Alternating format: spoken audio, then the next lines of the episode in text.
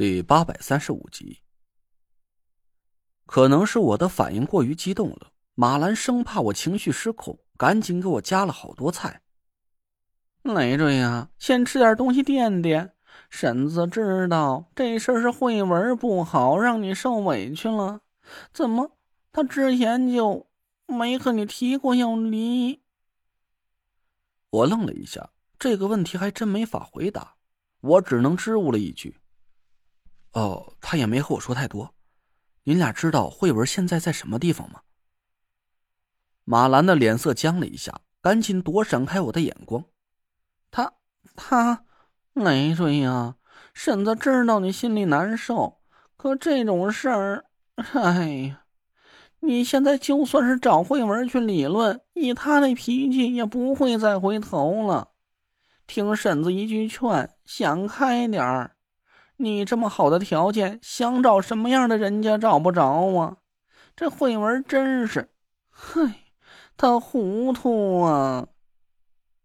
我笑了笑说：“您别多心，我没有别的意思，就是慧文没和我打招呼就走了，我随口一问罢了。”马兰悄悄松了口气，田天祥接上了话茬：“说是去东南亚旅游了，要玩个两三年的时间。”等心情好了再回来。这慧文也真是的，日子过得好好的，公司还一大摊子事儿，他怎么就突然闹出这么一出呢？田天祥狠狠的拍着大腿，我反倒是长长的松了一口气。这句话很明显的给我传达了一个信息：田慧文不光是没死，而且还会在两三年后回来。压在我心里的一块大石头一下子就落了地。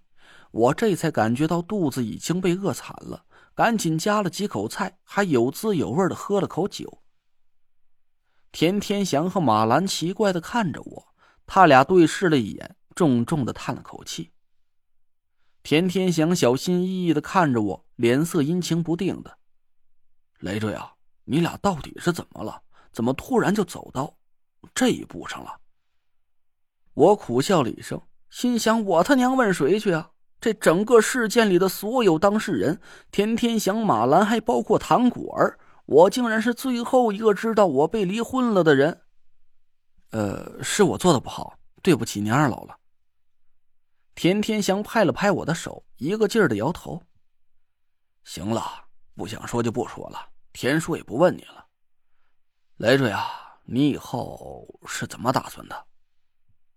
我摇了摇头，说道。我还没想好呢，您二位有什么想法？田天祥和马兰对看了一眼，脸色很尴尬。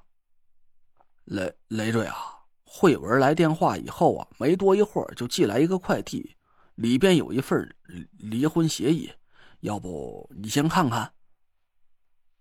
我点了点头，马兰磨磨蹭蹭的站起身来，拿来几张薄薄的 A 四纸递到我手里。雷瑞呀。这就是慧文单方面的意思，里边有很多内容都很不像话，你可千万别生气。你要是不同意啊，咱就不签。等慧文回来了，我一定好好教训他，让他和你接着过日子。马兰一边说着话，我一边快速浏览了一下离婚协议的内容，苦笑着摇了摇头，内容确实很不像话。要不是我笃定下边的名字就是田慧文亲手签上的，我简直都要怀疑这是有人伪造出来要骗我的家产的。离婚的原因是感情不和，我们没有孩子，自然不存在子女的归属问题。关键财产分割就只有简单的几句话：夫妻双方的所有财产，包括田慧文的公司博古轩和极速赛车公司的股份。也包括我们的存款和那套小院甚至连那辆破捷达，全部归田慧文所有。换句话说吧，我就是净身出户，卷包袱滚蛋。怪不得田天祥和马兰一直都生怕我的情绪失控。这换了任何一个人，突然一眼见到这份离婚协议书，我估摸着都会当场气炸了。我笑了笑，拿过一支笔来，签上了我的名字。田天祥和马兰的眼珠子瞪得溜圆，谁都不敢相信我这么痛快的就答应了这些过分的条款。不是雷瑞，你可想好了？这些条件你都……嗯，想好了，我同意。我把签好的协议书递给田天祥，他愣愣的看了我半天。你，你不会是早就想和慧文离了吧？我让田天祥这句话给说的哭笑不得的，但我这么痛快的就签了字儿，表面上看起来还真像是有点迫不及待。我岔开了这个话题，指了指那份离婚协议书。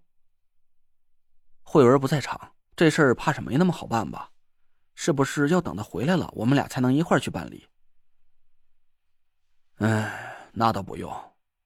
田天祥叹了口气，把协议书扔在一边。这点小事，我还是能找人去办理。不过，累赘啊，你和田叔说句实话，你是不是早就和唐家小姐有来往了？唐家小姐，好果儿啊！他还没等我开口解释，田天祥和马兰一听我对唐果儿的称呼这么亲热，两张脸就拉了下来，黑的和锅底似的。我的眼珠子转了转，心一横，点了点头。对我喜欢上果儿了，慧文是怕你们伤心，没敢告诉你们。田叔、婶子，是我对不起慧文。你、你、你怎么能？天天祥气的脸色发紫，他捂着心脏，喘着粗气，一句话也说不出来。怪不得慧文和我们说，让我俩替你去唐家提亲，我还以为是慧文气的随口胡说八道，原来这……都是真的。马兰瞪着眼睛，不敢置信的看着我。这时候我已经骑虎难下了，只能咬着牙继续点头。你给我滚出去！滚！就当我家慧文从来没遇到过你这个负心汉！给我滚出去！马兰的眼泪唰的就流了下来，他指着房门对我厉声大吼。我识趣的对他俩鞠了个躬，赶紧抓起车钥匙跑出了门。